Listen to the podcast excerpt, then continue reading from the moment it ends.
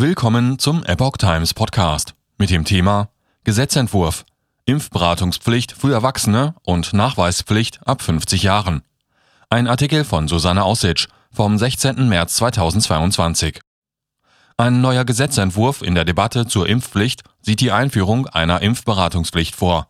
Betroffen wären alle Personen ab 18 Jahren, die sich voraussichtlich länger als sechs Monate in Deutschland aufhalten, sofern sie keinen Nachweis über eine Impfung, genesenen Status oder Impfunfähigkeit vorlegen. Schlagabtausch im Deutschen Bundestag zum Thema Impfpflicht. Am 17. März findet die erste Lesung statt. Während die AfD die Aufhebung einer Impfpflicht in Gesundheitsberufen fordert und sich gegen eine generelle Impfpflicht ausspricht, gibt es Abgeordnete, die die Covid-Impfbereitschaft ganz ohne Impfpflicht erhöhen wollen. Andere favorisieren, wie Bundesgesundheitsminister Karl Lauterbach, eine Impfpflicht ab 18 Jahren. Die CDU-CSU plädiert für die Einführung eines Impfvorsorgegesetzes, das neben einem Impfregister und einer verbesserten Impfkampagne erforderlichenfalls eine Impfpflicht für bestimmte Alters- oder Berufsgruppen vorsieht. Möglicher Kompromiss. Impfpflicht ab 50 Jahren.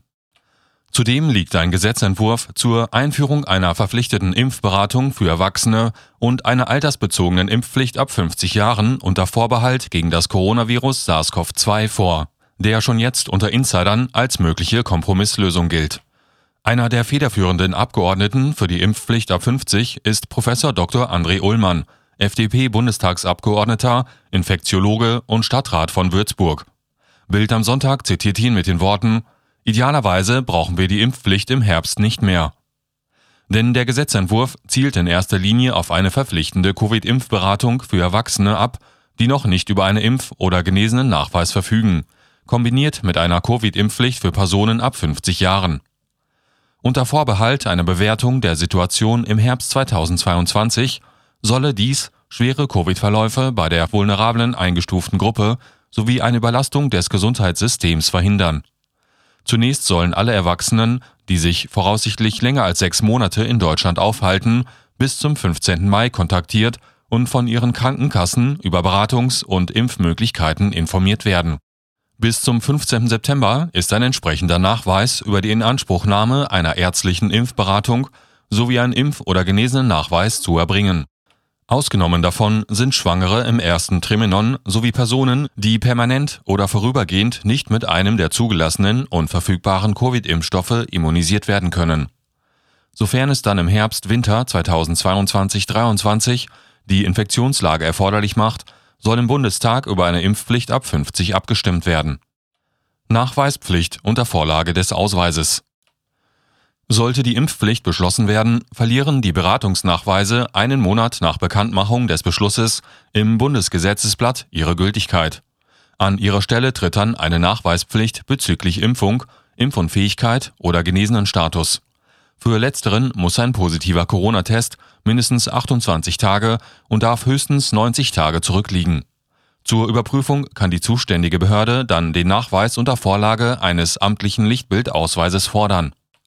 Wie im Gesetzentwurf zur Impfpflicht ab 18 Jahren soll auch hier die Bundesregierung ermächtigt werden, durch Rechtsverordnung ohne Zustimmung des Bundesrates abweichende Anforderungen an einen Impf-, Genesenen oder Testnachweis regeln, beispielsweise bezüglich der zwischen Impfungen liegenden Zeitabläufe oder zeitliche Anpassungen zum genesenen Status. Ersatzzwangshaft und Erzwingungshaft ausgeschlossen. Bevor Maßnahmen zur Einleitung eines Bußgeld- oder Verwaltungszwangsverfahren ergriffen werden, ist die betroffene Person auf die Möglichkeit einer Impfberatung und Impfung hinzuweisen. Ihr wird die Gelegenheit gegeben, einen Nachweis innerhalb einer angemessenen Frist vorzulegen. Gleichzeitig ist eine Ersatzzwanghaft oder Erzwingungshaft, wenn ein verhängtes Zwangsgeld nicht beigetrieben werden kann, ausgeschlossen.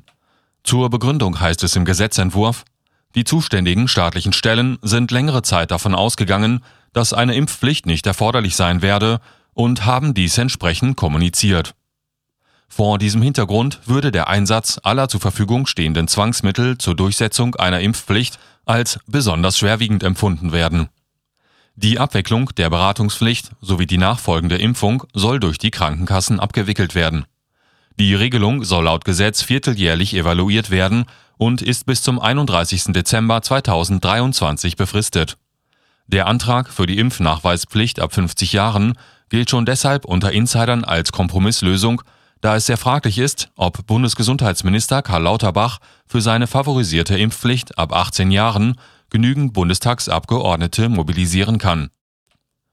Ullmann wirft Lauterbach Untergraben der Ampelvereinbarungen vor.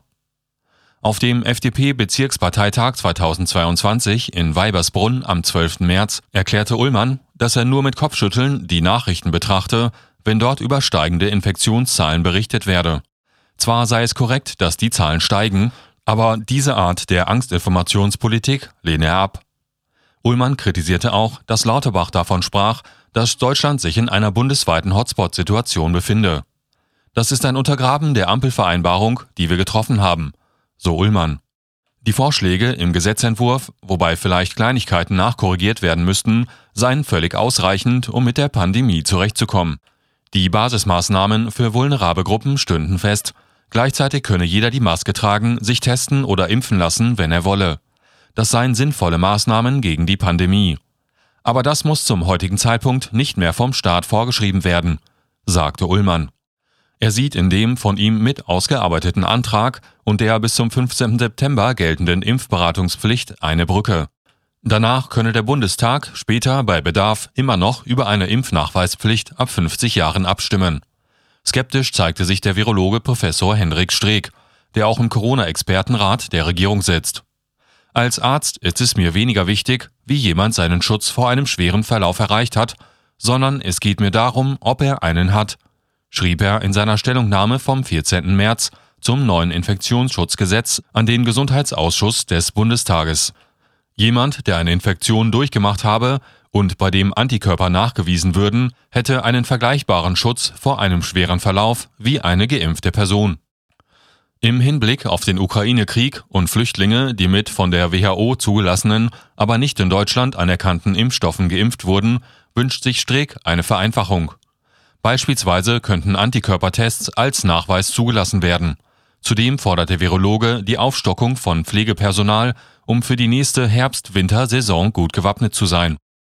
Wann eine Abstimmung zur Impfpflicht erfolgt, steht noch nicht fest, da Tagesordnungen nach Angaben einer Pressesprecherin des Deutschen Bundestages immer nur sitzungswochenweise festgelegt werden